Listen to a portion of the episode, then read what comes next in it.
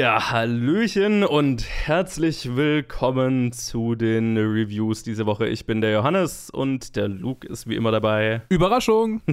Surprise. Yo, und äh, wir haben eine ziemlich äh, voll gepackte Review-Episode dieses Mal. Das liegt aber nur an mir. Genau, äh, Ausnahmsweise. Aus, ausnahmsweise bin ich ich, der, der die ganzen Filme gesehen hat, sondern Luke. Hey. Du hast ganz viele Filme gesehen. Ja, ich, ich diese Woche irgendwie. Also A, habe ich wieder relativ normal gearbeitet und B, keine Ahnung, ich, ich, ich habe viel zu viel Zeit auf Twitter verbracht und. und das habe ich auch getan. War zu deprimiert über die ganze Situation in den USA, als dass ich, ich weiß nicht, ich, hatte, ich, ich bin nicht so wirklich dazu gekommen diese Woche. Das ähm, ist absolut verständlich. Na. Aber dann können wir über eine lighthearted Comedy-Romp reden, Ja. die auf Netflix zu diesen Zeiten rausgekommen ist, was bestimmt eines der schlechtesten Timings war, die ich so seit langem erlebt habe. Ja, ni- ni- nicht, nicht großartig. Dennoch teilweise passend, aber nicht großartig. Snowpiercer hat es viel besser getroffen. Last Days of Amer American Crime tatsächlich auch, aber über den rede ich dann auch. gleich. Okay, also, äh, dann fangen wir doch mal an. Also, unser erstes Review ist die gesamte erste Staffel von Space Force, der neuen Netflix-Serie ähm, mit Steve Carell. Auch äh, Steve Carell und äh, Greg Daniels haben die, äh, sind die Showrunner dahinter. Greg Daniels wird man vielleicht als den Typ hinter dem amerikanischen The Office kennen. Oder Parks and Rec. Oder Parks and Rec, genau. Also ein, ein, ein Comedy-TV, äh, Comedy-TV-Ikone, wenn man so will. Ja, und ich habe in Interviews so rausgehört, dass diese Serie so entstanden ist, dass einfach Netflix-Executives nachdem Donald Trump die Einführung einer, einer, einer, einer Space Force als, als Teil des US-Militärs, also ein- einer Weltraumabteilung des US-Militärs, also das angekündigt hat, ähm, irgendein Netflix-Executive gedacht hat, Space Force, das wäre doch bestimmt eine witzige Serie, die sich darüber lustig macht. Und dann haben sie es tatsächlich Steve Carell angerufen und gesagt, hey, Space Force, hättest du da Bock drüber eine Serie zu machen? Und er hat gesagt, ja klar. Und hat dann den Typ von The Office angerufen und hat gesagt, hey, Space Force, hättest du Bock darüber eine Serie zu machen? Und er hat gesagt, okay. Und so ist diese Serie entstanden. Also wirklich von dem Titel ab, was ich, was ich Witzig. witzig fand. Ja, außer äh, Steve Carell spielen noch mit John Malkovich in einer großartigen Rolle. Ja. Äh, ben Schwartz, Diana Silvers, die man aus äh, Booksmart kennen dürfte, wenn man den gesehen hat. Und dann äh, Tawny Newsom, Jimmy O. Yang, Don Lake äh, und ja, Lisa Kudrow, äh, also ein ja, viele, viele, viele äh, Comedy-Talente. Und ja, es, es geht um einen Charakter gespielt von Steve Carell, der Anfang, am Anfang der Serie zum Vier-Star, Four-Star-General äh, erhoben wird und dann direkt am selben Tag mit äh, dem Aufbau der neuen Space Force betraut wird. Und es ist eine komödiantisch angehauchte Serie darüber, was für eine dumme Idee das ist. Also das ist zumindest die Ausgangsidee, aber dann geht's natürlich, hat es natürlich noch ein bisschen mehr zu sagen. Luke, wie hat dir denn diese Serie so gefallen? Am Anfang ähm, hatte ich Probleme reinzukommen und am Ende ähm, wurde sie ein bisschen schal. und ich glaube, der Mittelteil war, äh, wo sie für mich am stärksten war. Gefallen hat mir die, äh, also Steve Carell ist großartig, wenn auch nicht überspitzt genug, finde ich. Also sein Charakter ist so, so ganz klar orientiert an, an The Office und ähm, so und vor allem an den späteren Episoden von The Office. Und ich hätte ihn gern eigentlich am Anfang von The Office so gesehen, weil Mhm. also so der Einst äh, Office funktioniert so gut, eben weil er am Einstieg ein Arschloch ist und später plötzlich humanisiert wird. Und der Typ ist quasi kurz ein Arschloch und, und so eine Episode lang vielleicht, wenn überhaupt. und relativ schnell kriegt man, nee, nicht mal eine Episode, so, so zehn Minuten. Und Ja. dann kriegt man mit so, yo, eigentlich ist er ein cooler Dude, der auch nur so seine Probleme hat in seinem Leben. Also, Er ist, er ist eigentlich das geringste Arschloch unter diesen ganzen ähm, Militäroberhäuptern, die ansonsten Genau. eigentlich allesamt Arschlöcher sind. die fand ich, die fand ich wiederum viel besser. Die Ja, ja, fand ich ja, tatsächlich sehr, sehr witzig. Da konnte ich immer drüber lachen, über die dummen Sprüche und Ja. ja. Ähm, John Malkovich, wie du schon gesagt hast, großartig, einfach äh, unique irgendwie. Ja, ja. Die, der Sprachduktus, ähm, die, die, die Witze, der war gut geschrieben. Äh, ben Schwartz Charakter war bland. Leider. Irgendwie, er war, er war der Grund, ich folge ihm auf Twitter, er war der Grund, warum ich überhaupt mal bei Space Force auch so, also warum ich das auf dem Schirm hatte, mhm. äh, bevor es rauskam. Und leider hat er einen Charakter abgekriegt, der mir sonderlich gefallen hätte. Was schade ist, weil ähm, er ist definitiv am Charakter, den er in Parks and Recreation gespielt hat, orientiert. Aber er ist halt nicht so over the top. Also es ist alles so ein ich glaube, das ist mein größtes Problem. Ich, äh, bevor ich jetzt alle Charaktere durchgehe, ähm, ich kann noch hervorheben, die Tochter, äh, also Diana Silvers Charakter war, äh, äh, Tawny Newsoms Charakter war natürlich sehr äh, sympathisch und äh, gab, es gab keinen Moment, in dem sie irgendwie negativ rüberkam, was ja. an sich ja, so, ja. Der Film, die, die, die, die Reihe leidet für mich zum einen daran, dass sie, dass sie sich sehr ähm, verwässert anfühlt äh, in Bezug auf die anderen Dinge, die beide Showrunner schon gemacht haben. Mhm. Und das andere Problem ist, dass äh, es so lighthearted ist, dass ich es manchmal nicht mehr so richtig spüre. So. Mhm. dass es, dass es einfach zu sehr, zu sehr weg ist von. Vielleicht, ich meine, vielleicht hast du, äh, habe ich auch ein, ein, leichteres, ähnliches Problem wie du, dass ich gerade einfach auch irgendwie diese, diese lighthearted äh, Sache nicht mal so, nicht so richtig akzeptieren kann, weil es irgendwie wichtigere Dinge und schlimmere Dinge gibt. Aber auf der anderen Seite sollte das ja eigentlich die beste Zeit dafür sein, dass dass man ein bisschen was zu lachen hat. Und, und hier sind mir manchmal schon so die Lacher. Er ist nicht im Hals stecken geblieben, aber wurden mehr so zum Gluckser oder, oder mhm. komplett verschluckt. Also jetzt habe ich weit ausgeholt, aber naja. Wie, wie ging es dir denn mit der Serie? Ja, ähnlich, wobei ich sie, glaube ich, noch ein bisschen besser fand als du oder, oder ein bisschen mehr reinkommen konnte. Also, es ist jetzt nicht das Comedy-Highlight des Jahres. Ich glaube, das können wir schon so festhalten. Ja. Dafür ist es auch, glaube ich, also du, du hast so gemeint, er ist so ein bisschen unausgegoren vielleicht aus, aus, aus den anderen Projekten der, der beiden, also von Steve Carell und, und Greg Daniels, so ein Mischmasch. Ähm, ich habe jetzt natürlich, ich habe The Office nicht gesehen, ich habe Parks and Rec nicht gesehen, also diese Referenz hatte ich jetzt nicht.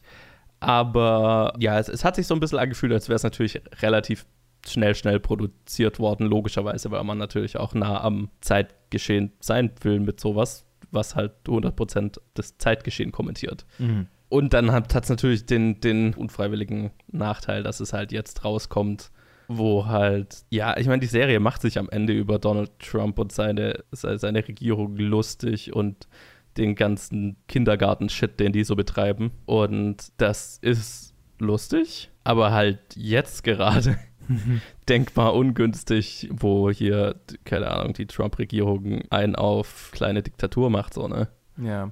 Es hat sowas Versöhnliches manchmal. Mhm. Ne? So dieses, ja, äh, ihr seid ja auch nur Menschen. Und klar, ich meine, das hat jetzt nichts mit Cops zu tun oder so, aber, ja. aber ähm, trotzdem habe ich immer wieder das Gefühl gehabt, so, ah, ich weiß nicht, das geht gerade in, in, so eine, in so eine Richtung, wo das Militär für mich ein bisschen zu sehr äh, ver, verklärt wird.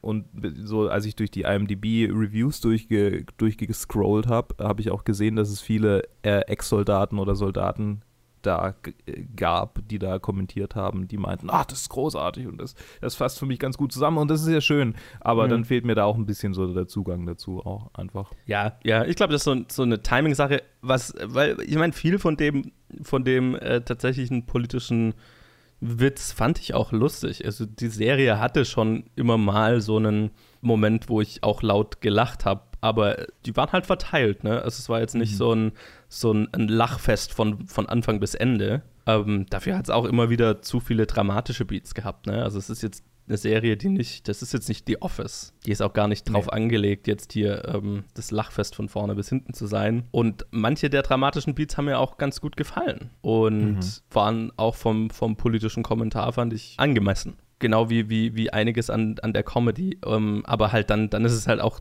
wieder gespickt von super absurdem Humor der sich dann manchmal ein bisschen, finde ich, fehl am Platz angefühlt hat. Viel von Ben Schwartzers Charakter. mhm.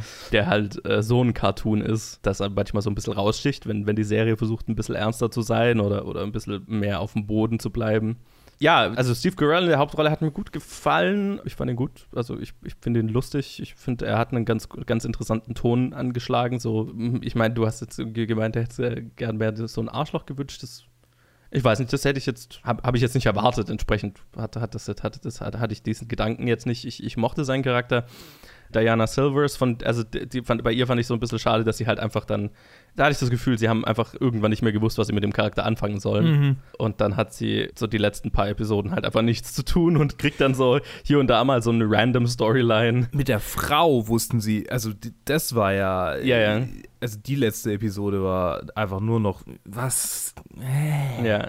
Also die ganze, man, ja, man, man merkte, die, der Fokus war einfach auf diesem, auf dem Space Force Aspekt, ne? Und, und seit die ganze Familiengeschichte war dann, wo hatte ich so das Gefühl, war am Anfang war eine coole Idee so, okay, seine Frau ist im Knast und wir erfahren eigentlich nie so wirklich warum. Mhm. Das war so ein ganz, ganz lustiger Gag, der halt, oder ein Mysterium, das sich durchgezogen hat und ja, ich mochte Diana, ich mag Diana Silvers als Schauspielerin, aber es war halt dann einfach, man hat halt gemerkt, okay, irgendwann hatten die Autoren halt einfach kein Interesse mehr an der Familie, fertig. Ja. Und dann waren die halt, ja, mussten sie halt hier und da mal was zu tun kriegen, aber so. Weil, weil der beste Teil ist halt dann äh, John Malkovichs Charakter und, und mhm. äh, Jimmy O. Yangs Charakter und, und hier äh, äh, Tawny Newsom, die so das, das Wissenschaftsteam oder Tawny Newsom, die halt beim Militär ist, aber eigentlich Astronautin sein will, ähm, die ist halt wahnsinnig sympathisch über, den, über die gesamte Serie und John Malkovich, der, der, der ist, der, der ist, also der, der ist tatsächlich ein großartiger Charakter, fand ich. Mhm. Und auch großartig gespielt. Und der hat mir auch Spaß gemacht. Also der ist auch der Grund, warum ich glaube, mir, glaube ich, die Serie trotz, trotz der Unebenheit ganz gut gefallen hat. Mhm. Ähm, er hatte mehrere Momente, wo ich einfach laut lachen musste. Mhm. Auch weil er, weil er John Malkovich ist und das halt auch einfach großartig spielt. Ne? Ja. Und ja, sonst, sonst so gibt es halt ganze Storylines und, und, und, und Plots, die ich, die ich jetzt weniger interessant fand. Aber immer wenn John Malkovich zu sehen war, hat Spaß gemacht. Und das Finale, auf dem der Cliffhanger, auf dem es hängen bleibt, fand ich ganz cool. Alle, alles, was mit dem Space Force Programm selber zu tun hat, hat mir eigentlich ganz gut gefallen. Es war eher das Ganze drumrum, was so ein bisschen in, in Vergessenheit geraten ist und, und weniger lustig war und so ein bisschen ja. uneben war, ja. Fred Willards Charakter will ich noch hervorheben, der den Vater von äh, Steve Carells Charakter gespielt hat. Yes, genau, Ach. der vor kurzem gestorben ist. Au. Ja. Das war mir nicht bewusst. Kurz bevor die Serie rauskam. Oh. Ja, dann ähm, Ruhe in Frieden. Okay, schade. Ähm, ja, also äh, das ich, ich, dachte, ich lob jetzt diesen Charakter und dann kritisiere ich die Serie noch ein bisschen, aber das jetzt hast no. du mir voll den Wind aus dem Weg. Entschuldigung, ja, ich, ich, dachte, du willst ihn ansprechen, weil er, weil er gerade gestorben ist. Aber Kannst okay. du ja nichts für. Das, das, das ist ja. Ähm, oh no. Ja, okay. Ja, nee, im Prinzip habe ich auch nichts mehr an Kritik, Kritik hinzuzufügen. Ähm, ich, ich, könnte nur noch mal wiederholen, was ich vorher gesagt habe, oder das vielleicht ein bisschen vertiefen. Letztendlich hat mir die Serie so mittel gefallen. Ich, es gab Momente, wo ich lachen konnte aber wie Joe schon gesagt hat, es ist definitiv nicht der Höhepunkt der Comedy dieses Jahr oder generell. ähm, und Ted fand sie ziemlich furchtbar, wollte ich noch erwähnen. Ach so. Ja. Ted okay. hat auf Slack geschrieben, dass er drei Episoden angeguckt hat und äh, es nicht mehr ausgehalten hat. Okay. Er hat kein einziges Mal gelacht. Peinlich, oberflächliche und vollkommen vorhersehbare politische Comedy. All in all fette Enttäuschung, hat er geschrieben. Okay dann haben wir ja fast, äh, wir bräuchten noch jemanden, der die Serie richtig mochte. Aber ich frage ich frag mich, ob es jemanden gibt, der diese Serie richtig mag. Es gibt bestimmt irgendjemanden. Ah, irgendjemand garantiert, klar. Und, und gut für diese Person. Ja. ich, ich mochte das auch. Also, für was es, für was es halt ähm, für mich funktioniert hat, ist so, so nebenher-Watch. Ne? Also, also, es war jetzt keine Serie, wo ich jetzt äh, mir gedacht habe, okay, ich muss jetzt die ganze Zeit aufmerksam dabei sitzen oder ich habe da halt manchmal nach Sachen nebenher gemacht und dann musste ich immer mal über die Gags lachen und also so wie eine, wie eine, wie eine gute Sitcom oder so, ne? Mhm. Ja, was so ein bisschen Ablenkungsfernsehen ist. Dafür hat es ganz gut funktioniert. Ja, und es sind halbstündige Episoden, wie wir ja, schon bei Mandalorian hervorgehoben haben.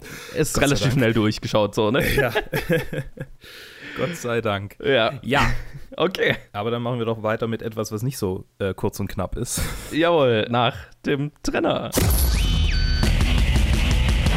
Last Days of American Crime ist auch ein Netflix-Release, der dieses Jahr rauskam, diese Woche rauskam. Ähm und es äh, ist genauso lang wie die komplette Länge von Space Force.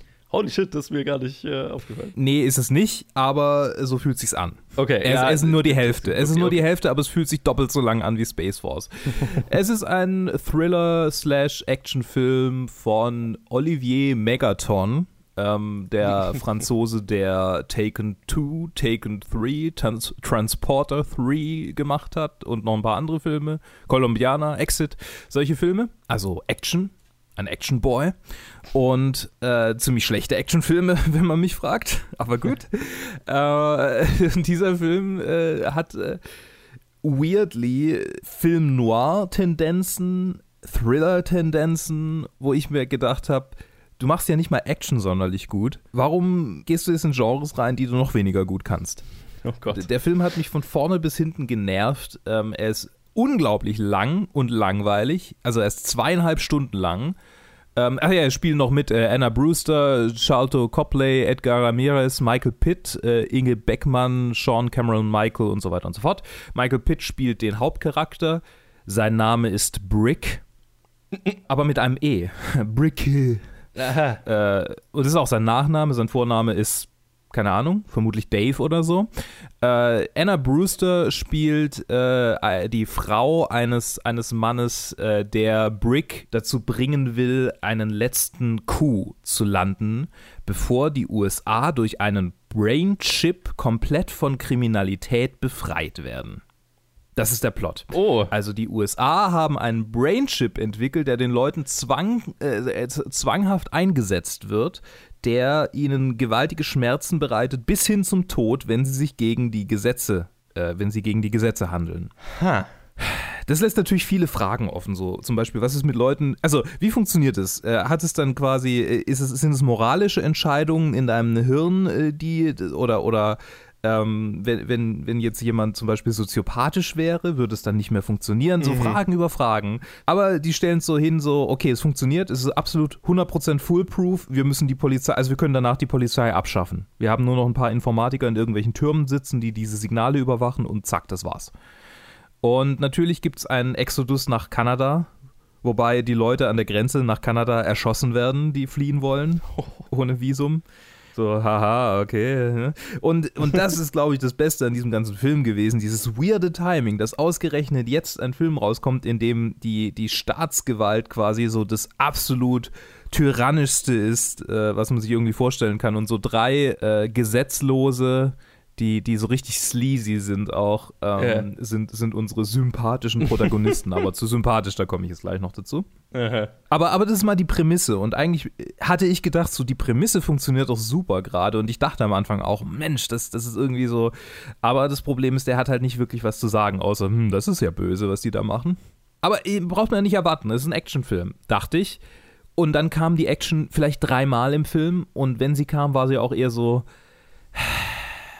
zu earnest. Also es war gleichzeitig total over the top und irgendwie mega ernsthaft gespielt. Und das right. hat mich sehr, sehr genervt. So, das, der, der Film wusste, der Film hat ein Tonproblem, er weiß nicht so richtig, wo er hin will. Und er, er, er, er dümpelt irgendwie in so einer Art Charakterentwicklung rum, wobei ich das mal mit einem großen Fragezeichen sehe, diese, diese Charakterentwicklung wir erfahren irgendwie, dass die, dass die, also es ist quasi dieses Trio, es sind so unsere Hauptcharaktere, so ein, äh, der, der Brick, die Frau, die die ganze Zeit ihn verführt. Wir haben drei Sexszenen zwischen den beiden und ihr mhm. äh, Verlobter, der äh, verrückt ist.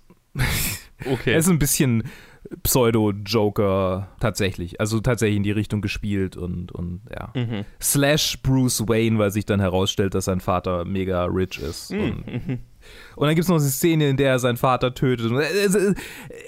Äh, es gibt diese zehn verschiedenen, also nicht zehn verschiedenen, aber von jedem Charakter erfahren wir die Backstory und Leute haben das verteidigt in Reviews, habe ich gesehen. Jetzt nicht auf Letterboxd, weil, ähm, ja, aber auf IMDb haben Leute gesagt, so, ja, der Film muss so lang sein für die Charakterentwicklung, aber effektiv erfahren wir halt, die Frau arbeitet mit den Cops zusammen, weil sie ihre kleine Schwester legal nach Kanada schleusen will, um dann danach selber nach Kanada abzuhauen, mit, er, mit der dann dort zu leben. Brick ist böse, weil sein Bruder getötet wurde im Knast und dieser Verrückte war mit seinem Bruder im Knast und deshalb macht Brick jetzt mit bei diesem Coup, den die beiden planen.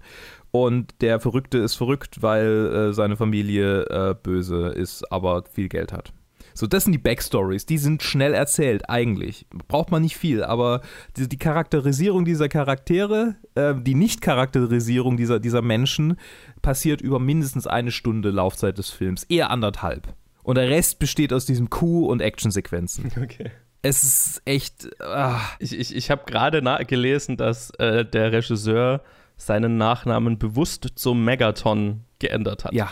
Ich, ja, das war impliziert. Ich, ähm, ich, ja, ich wollte, ja, danke, dass du Das war mir nicht eingehst. bewusst. Hatte, hatte, vergessen, darauf einzugehen. Ja, das habe ich nach, nachgesehen und dachte oh, mir, ja, mh, natürlich, ja, natürlich. ah. Ich glaube, es gibt nur drei. Stimmt, es gibt nur, es gibt nur zwei Sexszenen zwischen den beiden. Ich habe mich wieder erinnert. Es gibt eine Szene, wo die beiden an einer, an einer Wand stehen und rummachen und zwar in exakt derselben Pose und derselben Einstellung mit demselben Licht wie in einer längeren Sexszene, die davor passiert ist. Mhm. So, es, hat, es hat so ruhmeske äh, Anwandlungen schon fast. Okay. Nee, also den braucht man sich echt nicht angucken. Well then. Bin ich gar nicht so böse, dass ich nicht so viel geschafft habe diese Woche. es, war wirklich eine Qual und, und ich bin ja. sehr stolz drauf. Ich habe ihn auf dem Fernseher angeguckt. Das heißt, ich hatte auch keinen anderen Bildschirm, mit dem ich mich ablenken konnte, außer meinem Handy, wo ich hin und wieder auf Twitter war. Aber ja. ey, das, das war eine echte Tortur, durch, ja. diesen Film durchzu, durchzu, durchzukommen. Ja, Prost, ne? Gut. Dann, so viel zu Last, The Last Days of American Crime. Wir leiten über zur nächsten Review. Hui. Und die ist ein Film, den ich vielleicht auf IMDb noch aufmachen sollte, bevor ich ihn ankündige. Nämlich äh, reden wir über The Vast of Night. Ich glaube auf Deutsch, jetzt habe ich es natürlich nicht offen, die, die Weite der Die Weite Nacht. der Nacht, ja, oder? Ist das so? Äh, ja, hast du, so hast du ihn in, in Slack auch angekündigt. Schön, dann äh, ist das der Fall. Die Weite der Nacht, The Vast of Night ist ein Amazon Prime Release, den wir reviewen. Was ist denn da passiert? The fuck? Sind wir nicht mehr, nicht mehr nur der Netflix-Podcast? Crazy shit. Ähm, es ist eine Amazon Studios Produktion, ein kleiner Indie-Sci-Fi-Film unter der Regie von Andrew Patterson, auch dessen Regiedebüt. Ey, der hat auch einfach keinen anderen Credit vor diesem Film. Geiler Einstieg schon mal so vorweg. Ja, ja, ja, genau. Also, und er hat den auch äh, geschrieben, Regie geführt, geschnitten und produziert. Ähm, es spielen mit Sierra McCormick, Jake Horowitz, Gail Cronauer und einige mehr. Warte mal, hat er? Hier stehen ganz andere Namen bei diesen, bei diesen. Ja, ja, und wenn du auf, seinen, auf, auf ihn drauf gehst, dann hat er wohl unter Pseudonymen diese anderen Tasks ausgeführt. Krass. Okay. Also auf in seiner eigenen IMDb-Seite steht äh, Writer, also er unter dem Namen James Montague, Editor auch er unter dem Namen Junius Tully und Producer auch unter dem Namen James Montague. Es sei denn, es hat jetzt jemand hier irgendwie random die IMDb-Seite manipuliert, aber. But why? Weil Kunst. Ja, ja, ja, ja. ja, äh, genau, diese Schauspieler spielen mit und es spielt in äh, den 1950ern. Es hat so eine Twilight Zone-Ästhetik der Film beginnt auch mit einem Intro einer, einer fiktiven Twilight Zone-esken Fernsehserie, wie, hieß es? Paradox, Paradox Theater, genau. Mhm. Und kündigt quasi jetzt eine Episode von Paradox Theater an. Wir springen auch immer mal in so eine alte 1950er Fernsehästhetik. Und die Geschichte selber handelt von einer äh, einem, einem Jugendradio-Moderator in einer mini kleinen Kleinstadt äh, in den USA und einer wie heißt denn das? Switchboard. Switchboard Operator. Operator, aber was ist der deutsche? Äh, Kabelsteckmensch. Also die, die in den 50ern, als halt Telefone noch über so ein Switchboard verbunden genau. wurden, die Kabel hin und her gesteckt haben. Moment. Ja, äh, ich gucke das mal nach. Okay, okay, schaut es mal nach. Genau. Also eine junge Frau, die das äh, macht in, in Vertretung für ihre Mutter immer mal mhm. und ein junger Radiomoderator werden auf ein merkwürdiges Geräusch aufmerksam und treffen auf Leute, die auch sagen, irgendwas ist im Himmel, irgendwas ist dort hinter den Wolken, irgendwas geht hier vor sich. Und die beiden nehmen es quasi auf sich, herauszufinden, was es damit auf sich hat. Und das ist der ganze Film. Also es ist sehr wenig auf, auf, auf einen Film gestreckt, aber was für mich erstaunlich gut funktioniert hat. Aber zuerst äh, lasse ich dich äh, darüber reden. Telefonzentrale ist die Übersetzung von Switchboard. Telefonistin ist die Übersetzung äh, des äh, Berufs, der Berufsbezeichnung oder veraltet Fräulein vom Amt oder Klingelfee. Steht oh offiziell so auf Dikt CC. Okay. Wow. Ja, sagen wir mal okay. Telefonistin, ja? Ja, bitte, bitte. Klingelfee ist halt auch schon so. Oh Gott. Das, ja. das, ist, das ist herablassender Antifeminismus, mit das dem ich mich anfreunden kann. so goldig ist, das kann man schon wieder nicht mehr ernst nehmen. Egal. Okay, ja, okay. bevor ich mir jetzt noch mehr Feinde mache, als ich eh schon getan habe. The Last of Night hat mir sehr gefallen. Ähm, mhm. War definitiv das, was mir vielleicht bis auf die, äh, es hat mir diese Woche definitiv am besten gefallen von den Dingen, die ich für den Podcast angeguckt habe. Ich mag Low-Key Horror, ich mag Minimalismus, ich mag Radio Plays, äh, das äh, war, fand ich schon immer gruselig. Ich hatte so Edgar Wallace Tapes als Kind. Äh, jetzt Twilight Zone habe ich nie geguckt, aber ich weiß, äh, dass es etwas ist, was mir gefallen könnte, wenn ich mal so die Zeit aufbrächte, das anzuschauen. Ich meine, es ist Black Mirror, also Bla ja. Black Mirror ist die moderne Version. Black Mirror davon, gefällt so. mir sehr. Ja. Äh, aber, aber halt so, also dieses Low-Key, das fand ich wirklich eigentlich am, am besten an diesem, an diesem Film. Das, äh, das war super interessant und, und abwechslungsreich. Also immer wieder diese Unterbrechung durch diesen Oldschool-Fernseher, wo wir dann die, die Handlung durch diesen Fernseher durchsehen, ja. die Long Takes, die eine Sequenz, in der der, der, der ähm, Zuhörer anruft, wie ist er, Billy, glaube ich, ja, der Billy. dann, wenn er dann länger redet, äh, wo, wo dann der Bildschirm schwarz wird. Mhm. So, so richtig Radio-Play einfach. Ja. Ach, das, das hat mir alles sehr gefallen. Das ist genau das, wofür die äh, Leute, die den Film nicht mögen, diesen Film nicht mögen. Ja. Äh, absolut verständlich. Genrefilm, sehr Nischen. Nischengenre, würde ich sagen. Äh, und spannend, dass das ein äh, Amazon-produzierter Film ist. Äh, ja. Das, ne? Ich meine, groß muss das, kann das Budget nicht gewesen sein, aber auf der anderen Seite äh, es ist trotzdem ein Film, den Amazon da gefundet hat, so oder so. Total. Und ich, ich liebe es, dass, dass sie das getan haben. Ich finde es übrigens super cool, dass äh, Sierra McCormick jetzt äh, komplett von äh, ehemaligem Disney-Girl zu weirdem, weirde, weirde Genre-Filmdarstellerin äh, geworden ist. Das ist ein, eine äh, äh, Entwicklung, die ich immer sehr, sehr mag. Ja. War, war sie schon mal irgendwie so genrefilmmäßig unterwegs, oder was? Wir haben sie schon mal gesehen. Weil sie kam mir, ich habe die ganze Zeit überlegt, woher ich VFW war sie Lizzie. Haha, okay. Mhm. Ja. Kann man kaum erkennen, weil in diesem Film ist sie ja so, so richtig halt äh, Highschool-Nerd-Girl. Ja, ja, mit, ja. Mit dieser, mit dieser wunderschönen Vera-Brille. Also die Brille nenne ich so, weil Frauen, die die tragen, die denke ich immer, die heißt Vera. Äh, okay. Und weiß nicht, ob ich jetzt jemand auf die Füße getreten bin dadurch. äh, äh, mein Gott, das ist gerade eine Review, wo ich Menschen gegen mich aufbringe. Was ist los mit mir? Sie sieht halt als Lizzie völlig anders aus, wegen, weiß nicht, hatte sie da Tattoos oder, oder Piercings oder sowas? Sie, ja, sie, sie ist halt hier auf 1950er äh, getrimmt. Kurze Haare, Beanie, genau, das war der Look. Ja, ja, ja wenn man okay. ja, es weiß, sieht man es, aber äh, ich habe über den Großteil des Films immer gedacht, woher kenne ich dich? Mhm. Anyway, ich mochte den Film sehr. Und genau wie bei dir ist das dieses Low-Key, dieser Low-Key-Machart total, was mir mhm. daran gefallen hat. Eben weil es ganz bewusst aufgezogen ist wie eine Episode von einer Twilight Zone Black Mirror-esken äh, Fernsehshow. Ich fand es total interessant, dass wir, also ich meine, der Film besteht auch größtenteils aus wir lauschen irgendwelchen Geräuschen, wir führen ein sehr langes Gespräch mit einem Anrufer in einer Radioshow, wir führen ein sehr langes Gespräch mit einer Frau, die wir zu Hause besuchen. Also es passiert nicht sehr viel in dem Film, mhm. ne, in den 90 Minuten. Der nimmt sich, also ne, das ganze Intro, wo, wo, wo, wo wir nur die zwei Charaktere kennenlernen, geht fast eine halbe Stunde gefühlt. Ich bin mir ja. gar nicht mehr, ich glaube, es ist 20 Minuten rum.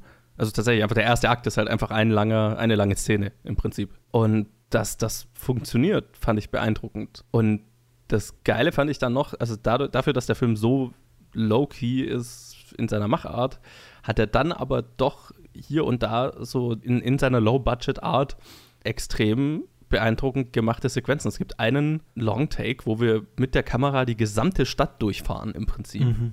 In, äh, und, äh, Teil der Handlung ist, dass also sie hockt halt einsam zu Hause äh, an dem Switchboard, äh, in der Telefonzentrale. Ähm, und, und der Radiomoderator hockt halt in seinem Radiostudio und das sind quasi die zwei Enden der Stadt mehr oder weniger. Und, und genau, und die, die Haupt, der Großteil der Stadt ist währenddessen am Highschool-Basketballspiel. Also wirklich so ein Mini-Dorf Mini eigentlich. Und mhm. wir machen, wir gehen von ihrem Haus raus durch die Straßen in das, äh, in, in, in die äh, äh, Halle, wo das Basketballspiel stattfindet, hoch auf die Ränge, hinten aus dem Fenster wieder raus, über den Parkplatz, über die Straße und bis zu seinem Radiostudio, was ein technisch unglaublich beeindruckender Shot ist. Mhm. In so einem Mini-Low-Budget-Film, der so low-budget oder der so äh, äh, low-key gemacht ist, dass teilweise einfach der Bildschirm schwarz ist und wir nur Leuten beim Sprechen zuhören. Also, das fand ich eine geile Kombination. Ja, und wenn der Film dann Special Effects hat, dann schauen die auch entsprechend geil aus. Also, ich habe das Gefühl, da wurde halt einfach sehr gut gehaushaltet auch. Mhm. Was hältst du vom Ende? Fandest du es dann so? Weil ich habe einige Leute, von einigen Leuten gelesen, dass das Ende sie genervt hat. Ähm, nö. Also es ist. okay. Es ist. es, es ist irgendwie das logische Ende, finde ich. ja. Es ist kein überraschendes Ende. Mhm es ist kein großer Reveal am Ende. Ja, aber ich meine, Subverting Expectations ist ja auch so ein bisschen aus der Mode, hoffe ich mal, so langsam. Ja, keine Ahnung, ich, ich mag's ja. Also, es kommt ja immer drauf an, was, was, was will der Film erzielen für Effekt. Ja, aber halt auch so auf Teufel komm raus. So. Ja, das, ja. Äh genau, wenn es halt sehr offensichtlich ist, dann, dann kann das nerven. Aber hier in dem Fall, gerade weil es eben so angelegt ist, wie, wie eine Episode von so einer Fernsehserie, ist das genau das Ende, auf das es rauslaufen muss, weil diese Fernsehserien am Ende ist es, haben sie das bisschen Effektbudget, was sie haben, verballern sie, um, um so ein bisschen Production Value zu kriegen und einen großen Schock, es ist kein Schockmoment, ich will es auch nicht spoilern, aber halt ein, ein ja. Das war tatsächlich, das war, das fand ich das Spannende, weil es hat schon, also es war der, der letzte Film, den ich gestern Nacht angeguckt habe, also 23 Uhr angefangen. Ne, und dann, dann ist hier niemand mehr wach und dann laufe ich danach noch aufs Klo. Und ich dachte mir schon so, oh, nicht, dass das ein Horrorfilm wird, bei dem ich dann hinterher irgendwie, der so spannend ist, dass das irgendwie, aber äh, nee, er, er war spannend, er hat Spannung aufgebaut, aber es hat sich nicht irgendwie entladen in einem oh, Moment, sondern es, yeah. war, es war so, ah ja. Und er war sehr sanft. So am Anfang war es, das hat sich richtig cozy angefühlt am Anfang. Ja. Und das ist, das ist halt das Ungewöhnliche daran, ne? Der Film, also die Spannung, die der Film aufbaut, kommt jetzt nicht unbe unbedingt daher, dass man irgendwie, oh, ich muss jetzt wissen, was da vor sich geht. Ich glaube, also mir war relativ schnell klar, worauf es rausläuft in dem Film. Hm. Also einfach, der, der Film fängt mit diesem Twilight Zone-Esken an und es geht los damit, oh, wir hören ein merkwürdiges Geräusch und Leute behaupten, sie hätten irgendwas im Himmel gesehen. Was wird es wohl sein, auf was es rausläuft? Ne? Mhm. Also, das fand ich jetzt nicht die Spannung, sondern mir, ich fand es spannend, dabei zuzuschauen, wie die Leute Stück für Stück drauf kommen, was es ist. Ähm, da kam die Spannung her und was es bedeutet. Ne? Und da werden nicht unbedingt alle, alle Fragen beantwortet, aber ja, ich, ich, kann verstehen, dass man das Ende unbefriedigend findet. Mich hat das nicht gestört. Das ist natürlich jetzt nicht irgendwie so das, das geilste Ende des Jahres und ich glaube jetzt auch nicht, dass der Film irgendwie auf meiner Top 10 des Jahres landen wird deswegen, aber auch einfach, also es ist so ein, es ist, wie du gesagt hast, es ist so ein gemütliches Radio-Play, so ein, so ein Radio, ein, ein, Hörspiel, so hat das so einen Charakter, ne? Es ist, war jetzt nicht die, die, die Neuentdeckung des Jahres für mich, aber Joe. Es war, es war super cooler, low-key Sci-Fi. Ich habe gerade gesehen, dass das Budget unter einer Million war. Ich das, weiß äh, nicht die Höhe des Budgets, aber jetzt, ich habe auf IndieWire gerade gesehen, dass, die, dass das Budget wohl unter einer Million war. Das ist beeindruckend. Holy shit.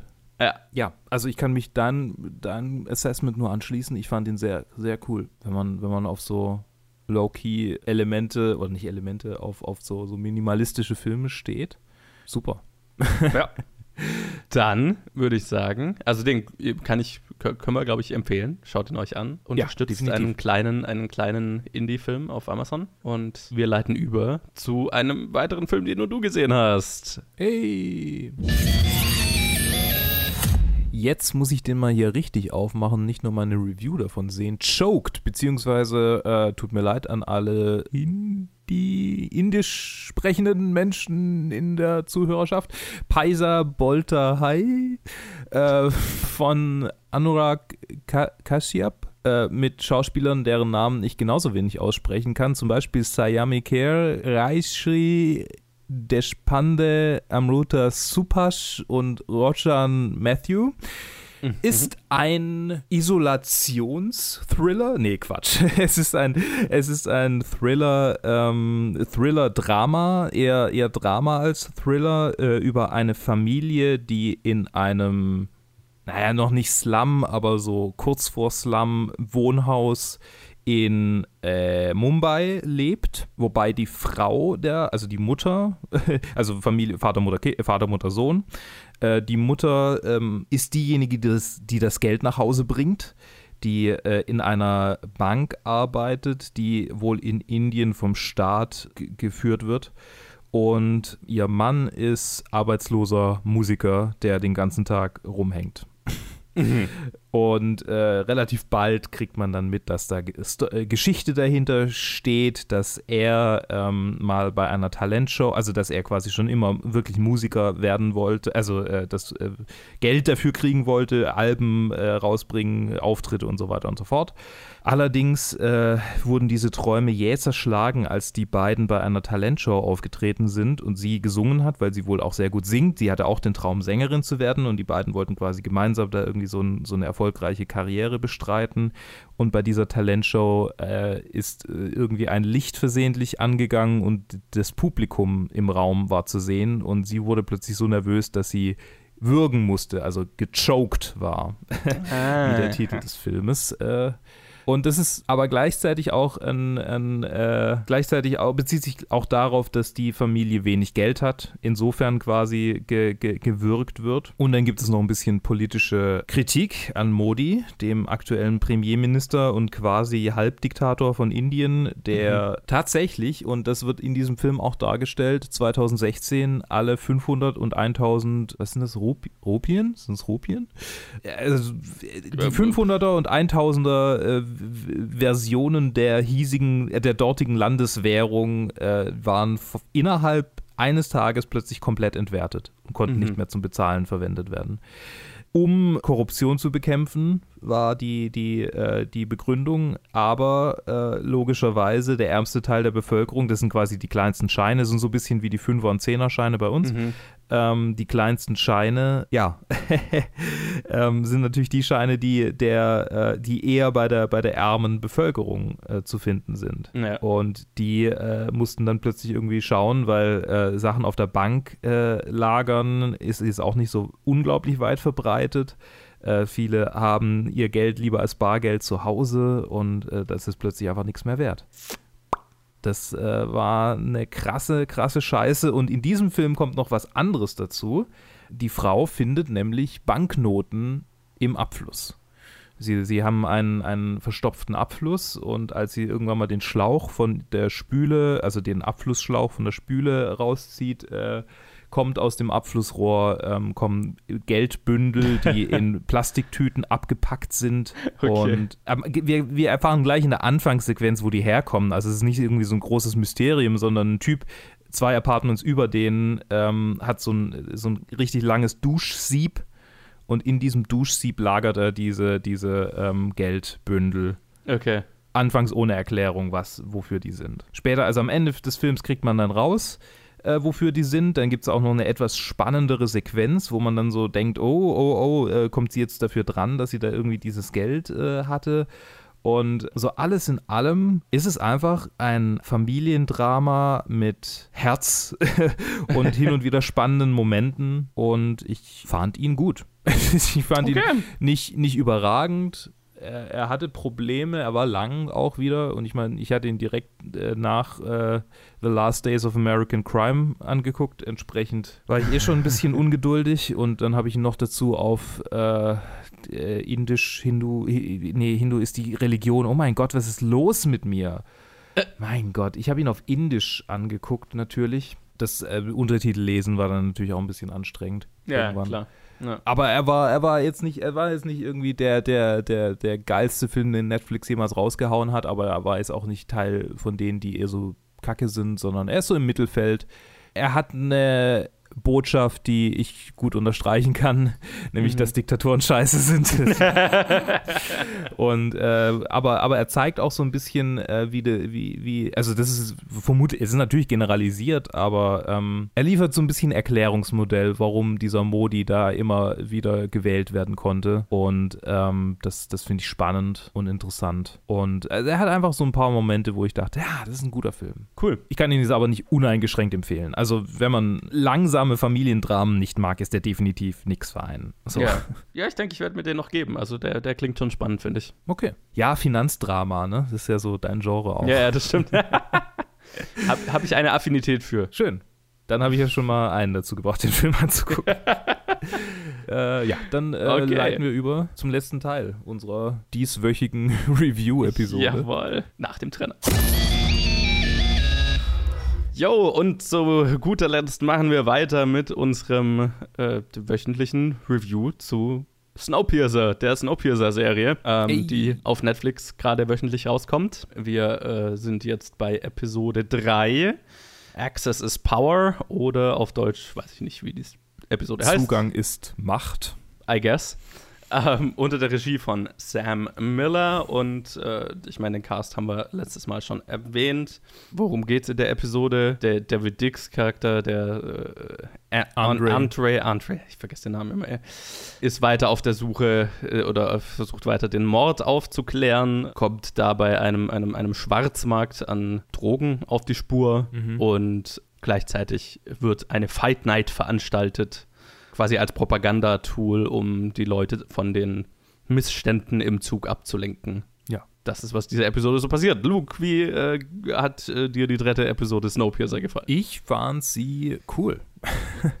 ich, die war jetzt natürlich so mittendrin zwischen diesen ganzen Filmen, über die ich gerade gesprochen habe. Deshalb äh, bin ich ein bisschen. Ich, ich habe mir während der Episode gedacht, ah, es, es, so langsam, so langsam kommt sie in Fahrt, äh, die, die, die Serie. Aber tatsächlich, ich fand die wieder diese. Ähm, ich habe so langsam Wortfindungsstörungen. Ich, ich habe jetzt schon zu lang, lang geredet. Zu lang geredet. Ähm, also. Mein ursprüngliches Problem, das ich schon in der zweiten, also äh, in der Review zur zweiten Episode oder zur ersten, ist so ein bisschen verschwommen letzte Woche, angesprochen habe, war, ähm, das ist ja so ein bisschen Altered Carbon im Snowpiercer-Setting. Mhm. Und äh, hier ist definitiv wieder ein Teil von Altered Carbon äh, im Snowpiercer-Setting, aber hier wenigstens ein bisschen anders umgesetzt. Okay. Nämlich, dass unser Hauptcharakter zu einer Fraktion gehört, die quasi in einem Krieg unterlegen ist und im Fall von Altered Carbon sind die halt alle tot. So, die gibt es einfach nicht mehr. Und mhm. in diesem Fall ist diese Fraktion durchaus noch da. Und äh, äh Andre versucht es einfach immer wieder durch, durch dick und dünn äh, diesen, diesen Leuten äh, zu helfen. Und, und ähm, es gibt ja in dieser Folge die, die Szene, in der er mit seinem Sohn redet. Und ne, wir, wir, wir kriegen einfach mit, dass die, die Kids, die da äh, in den Zug hochkommen, dass die halt versuchen, an äh, wichtige Positionen zu kommen, um dann dem Tail zu helfen. Ja, und ja, genau. also ich meine, das, das war, wurde ja schon direkt angesprochen, aber das ist halt wieder äh, schon wieder, ist so eine Erinnerung daran. Und, und da, da denke ich dann, ja, geil irgendwie. ähm, aber auf der anderen Seite habe ich auch ein bisschen die Befürchtung, dass er noch auf Leute treffen wird, die mal im Tail waren und dass die vielleicht gar nicht mehr so treu sind, wie er vielleicht mal dachte. Nö, ich meine, haben wir ja mit Sheila Bands Charakter, ist ja schon so, geht so naja, Richtung, aber ne? ich meine, sie hilft ihm ja uneingeschränkt. Das stimmt, das stimmt, ja. Das ist ja, sobald es irgendwas, also sobald niemand mehr sonst in der, in der Gegend ist, äh, in dieser, in dieser Folge ja noch mehr als in allen anderen, ja, ja. Äh, ist sie ja absolut hilfreich und, und wichtig und ähm, wir haben auch eine sehr süße kleine Sequenz mit den beiden und ach, es ist so, es ist so traurig. Und ähm, die, die Droge, die dargestellt wurde, war ein bisschen zu offensichtlich eine Krokodil-Analogie irgendwie. und überhaupt, also jetzt, jetzt bin ich halt gespannt. Also jetzt wird ja tatsächlich hier sowas aufgebaut mit diesem, mit diesem Dude. und der, ähm, also dem, dem, dem Killer, von dem ja. wir jetzt erfahren. Ja. Ich, ich bin gespannt, also ich kann Sie hat auf jeden Fall die Spannung auf die nächsten Episoden für mich erhöht. Sie ist jetzt nicht wahnsinnig viel besser oder schlechter als Episode 2 oder Episode 1. Die Serie baut auf und ich hoffe mal, dass sie auch in eine Richtung aufbaut, in der ich das auch gut finde. Ja, mhm. ja, äh, ja, ja, ich, ich kann relativ zu dieser Episode eigentlich nur sagen, was zu den letzten zwei Episoden schon gesagt hat. Ich, es ist so ein bisschen ja, so richtig umgehauen hat es mich noch nicht. mhm. Es ist, ich, ich bin gespannt, wo es hinläuft, weil ich habe momentan noch nicht so das Gefühl, als hätte das ein, eine klare Richtung oder also es, die Serie hat mich noch nicht so richtig gepackt oder überzeugt davon, dass ich, dass ich jetzt gespannt drauf sein sollte, was, was, worauf das Ganze rausläuft. Ich, ich bin so ein bisschen mit auf der Fahrt, aber ja, ich hat mich auch jetzt kein, äh, bin jetzt auch noch nicht von den Charakteren so, so gepackt. Ja, ich, ich fand bestimmte Aspekte interessant. Ähm, Gerade das, es gab einen Aspekt mit, mit der Droge und ähm, wie diese oder eben wie diese eingesetzt wird oder nicht eingesetzt wird bei den Leuten. Also es gibt die, die, die Form von Knast, die es hier gibt, ist ja, dass die Leute in so einen Schlaf versetzt werden mhm. und in so Schubladen aufbewahrt werden. Und was, was das mit der Droge zu tun hat, das, das fand ich interessant. Das ähm, fand ich äh, cool. So diese ganze Fight Night war so ein bisschen, ja, okay. Mhm. I, I get it. ja. Das war, das war jetzt wieder vom, vom äh, auf, auf, auf Snowpiercer-Filmniveau, was die subtile und schon, schon häufig gleich umgesetzte Message und Szene angeht. Mhm. Aber ja, und, und weiterhin, was ich, was ich weiterhin spannend und interessant finde, ist so die ganze äh, die ganze Politik dahinter. Also ich finde es immer spannend, wenn Jennifer Connolly mit Leuten über, über Vorgehensweisen diskutiert. Mhm. Äh, immer wenn es darum geht, okay, wie, wie wird diese Diktatur aufrechterhalten? Mhm. Und klar, hier in dem Film geht es dann halt, äh, in, in der, der Episode geht es dann halt darum, okay, Propaganda als, als oder halt, naja, Zuckerbrot, Peitsche, ne? Also so wie mhm. jetzt äh, Brot und Spiele ist vielleicht. Brot, Brot und Spiele, so rum, genau. Äh, Brot und Spiele ist so, okay, was, was, äh, wir, wir nutzen diese Fight Night, um den unteren Klassen das Gefühl zu geben, sie können aufsteigen. Und ja, ist, ist ja. jetzt nicht die, die, Orgin, die originellste Idee, die ich jemals gesehen habe. Ähm, aber ich meine, es ist so die klassische Gladiatoren-Idee genau, eigentlich. Es, es, es basiert, es ist ja durchaus real und ganz interessant umgesetzt. Vor allem, also wo, wo, die, wo diese, diese Fight Night hin verläuft, das fand ich dann wieder, ne? Mhm. Das hat dann wieder sehr schmerzhaft aktuelle Anklänge gehabt. Irgendwie, ja also ja, ich bin weder mehr noch weniger überzeugt von der Serie jetzt nach der dritten Episode, muss ich sagen. Das ist ja ähm, irgendwie gar nicht mal so gut dann. Nee, es ist, es ist okay. mhm. ich, es ist okay. Genau wie die It's ersten okay. zwei Episoden. Es ist okay. This is fine. This is fine. This is fine, ja. Es ist äh, treffend nah am politischen Zeitgeschehen, aber mhm jetzt nicht so originell, dass ich, dass ich da jetzt mega von begeistert wäre. Aber es hat das Potenzial, sich dahin zu entwickeln. Ich, ich bin gespannt, wie es weitergeht, I guess. ich werde mir die mehrere Oktaven über deiner normalen Stimme.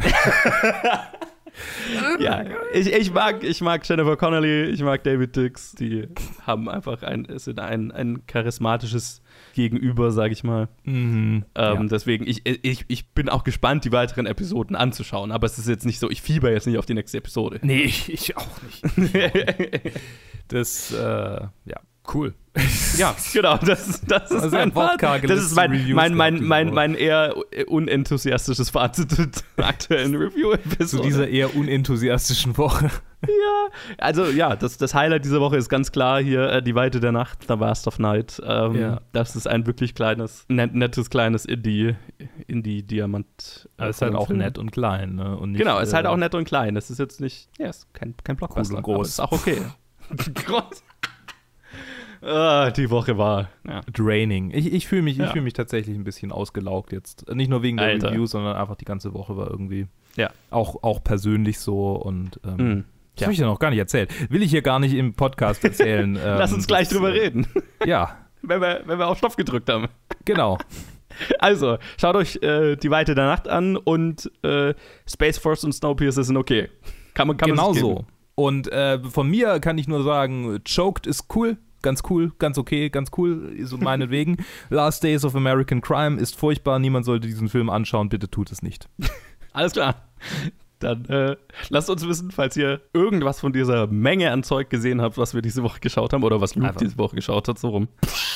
Ähm, und das könnt ihr tun auf Facebook, Twitter, Instagram und planetfilmgeek at gmail.com. Und dann hören wir uns nächste Woche hoffentlich äh, nach einer weniger anstrengenden Woche, wobei es nicht danach aussieht. Also Nee, we'll see. Bis ja. dann. Bis dann.